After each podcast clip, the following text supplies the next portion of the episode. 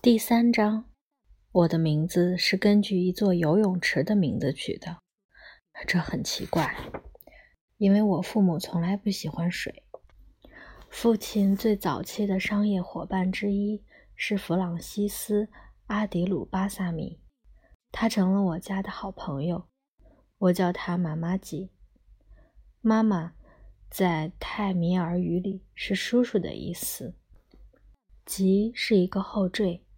在印度，表示尊敬和喜爱。早在我出生之前，妈妈吉还是个年轻人的时候，他是个很有实力的游泳冠军，在整个印度南部的冠军。他一辈子看上去都像个冠军的样子。我哥哥拉维有一次告诉我，妈妈吉出生的时候，他不愿意放弃呼吸水，于是为了救他的命。医生不得不抓着他的两条腿，把他提起来，头朝下转了一圈又一圈。这招真管用，拉维说。同时，一只手在头顶飞快地绕着圈。他把水咳了出来，开始呼吸空气，但这把他所有的肌肉和血液都挤压到了上半身，所以他的胸脯。才会这么厚实，而他的腿却那么细。我信了他。拉维取笑起人来毫不留情。他第一次当着我的面叫妈妈吉于先生的时候，我在他的床上放了一根香蕉皮。甚至到了六十几岁，妈妈吉的背已经有些驼了。一辈子不断起作用的反科学的重力。已经开始将他的肌肉往下拉。这时，他仍然每天早晨在奥罗宾多进修处的游泳池游十五个来回。他试图教我父母游泳，但他们最多只能在沙滩上走进齐膝深的水里，用胳膊可笑地划着圆圈。如果他们在练习蛙泳，那动作就会让他们看上去好像在走过一片丛林，边走边分开前面高高的草。如果他们在练习自由泳，那动作就会让他们看上去好像正跑下一座山坡，一边跑一边挥动着手臂，以防跌倒。拉维对游泳同样没有什么热情。妈妈吉。不得不等到我来到这个家里，好找到一个愿意追随他的人。在我到达游泳年龄的那一天，让妈妈感到苦恼的是，妈妈既说能够游泳的年龄是七岁。他带我到海滩去，面对大海，伸开双臂说：“这是我送给你的礼物。”然后。他差点把你给淹死，妈妈说。我一直忠实于我的水上古鲁。他的注视下，我躺在海滩上，拍打着双腿，在沙子上滑着，每滑一下就转过头来呼吸。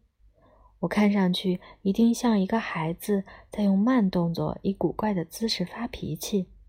在水里，他把我拖在水面上。我尽力的游，这比岸上困难多了。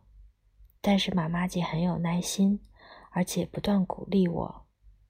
当她感到我已经有足够的进步时，我们便不再大笑大叫，跑进海里溅起浪花，而是离开了蓝绿色的海浪和冒着泡沫的激流，去了有着规则的长方形状。和正式的浅水池，并且需要付钱才能进去的进修处的游泳池。整个童年，我每星期都和他到那里去三次，这成了每星期一、星期三和星期五一大早上的老规矩。每次都游极有规律的漂亮的自由泳。我清晰的记得。这位站在我身边脱光了衣服的庄重的老人，他一件一件地把所有的衣服都脱了下来，他的身体渐渐显露出来。只是在最后，他稍稍转过身子的动作，和他那条运动员穿的漂亮的进口游泳裤挽回了他的体面。他笔直地站着，已经准备好了。这仿佛史诗一般简洁。游泳指导以及后来的游泳实践能把人累垮，但是能够越来越轻松、越来越快的做一个游泳动作，一遍又一遍的做，直到这几乎成了一种催眠。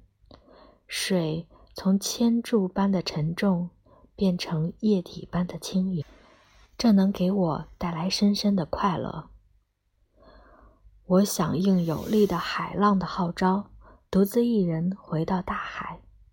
海浪哗啦啦地打下来，千公的细碎的海浪追逐着我，像温柔的套索，套住了心甘情愿的印度男孩。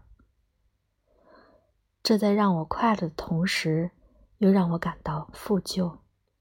有一次，妈妈记过生日时，我送她一件礼物。那时我一定是十三岁左右，礼物是用蝶泳游了一个来回。游完后，我太累了，几乎连向他挥挥手的力气都没有了。除了去游泳，我们还谈论游泳。父亲喜欢的是谈论游泳，他越是不愿意真的去游泳。就越是对游泳充满了幻想。休假时，他谈论关于游泳的所有知识；工作时，他便谈论经营一座动物园。水里没有河马，比有河马好对付多了。妈妈吉在巴黎学习过两年，多亏了殖民地政府。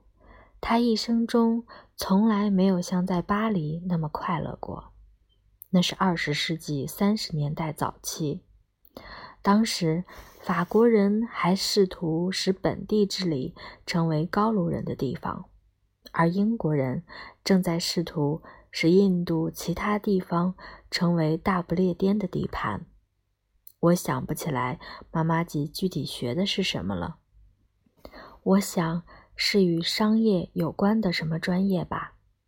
他很会讲故事，却忘记了自己学的是什么，也忘记了埃菲尔铁塔、卢浮宫和香榭丽舍大道上的咖啡馆。他所说的所有事情都与游泳池和游泳比赛有关。例如，巴黎有一座德利尼游泳池，是这座城市。最古老的游泳池建于1796年，是停泊在凯道塞的一艘露天平底船，也是一九零零年奥林匹克运动会游泳比赛的场地。但这两个年代都不被国际游泳联合会承认，因为这座游泳池的长度比标准游泳池长六米。池里的水直接来自塞纳河，没有经过过滤，也没有经过加热。这座游泳池又冷又脏。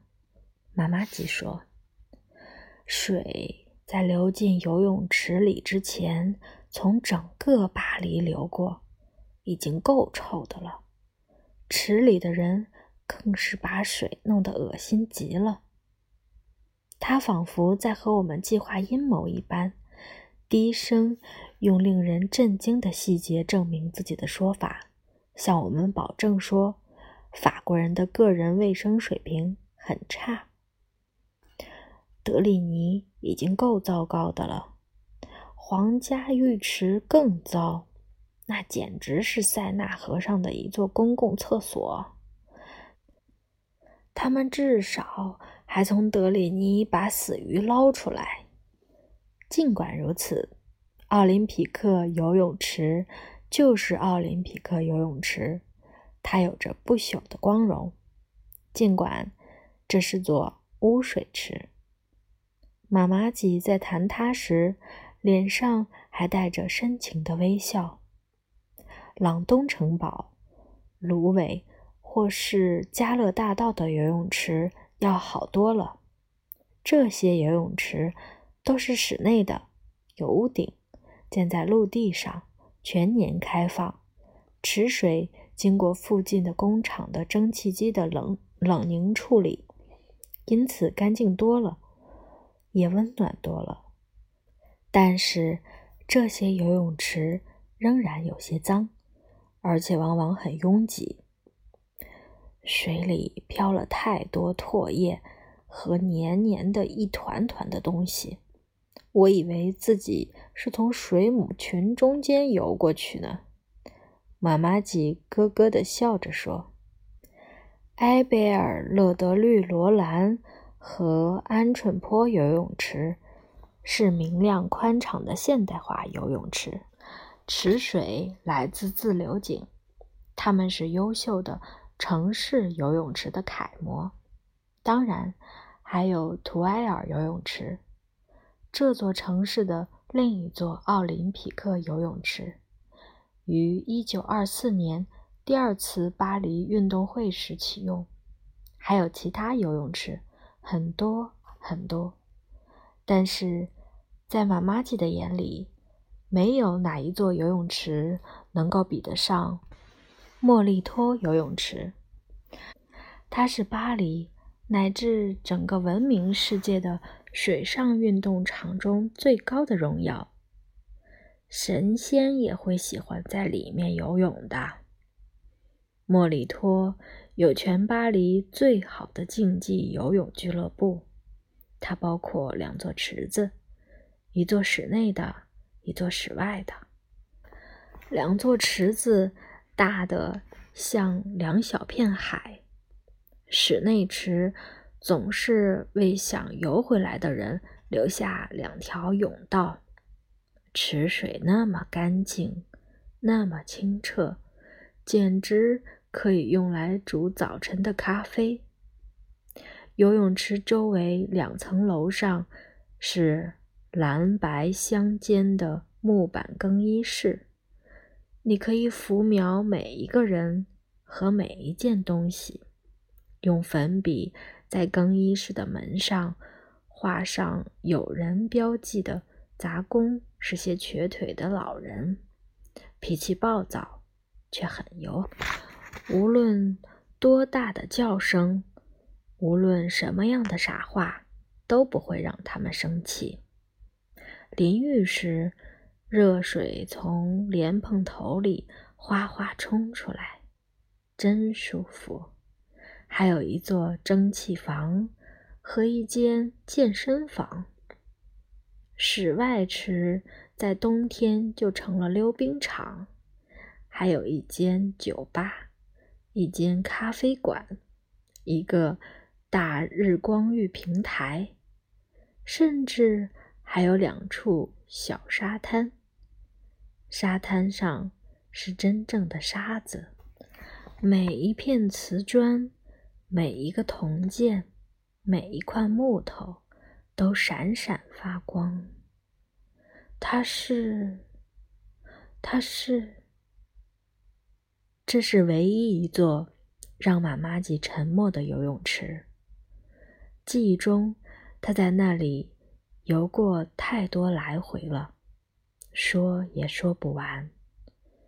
妈妈吉在回忆，父亲在梦想。于是，我来到这个世界，在拉维出生的三年之后，成为了家里最后天的一个受欢迎的孩子时。我有了这样一个名字：派西尼·莫里托·帕特尔。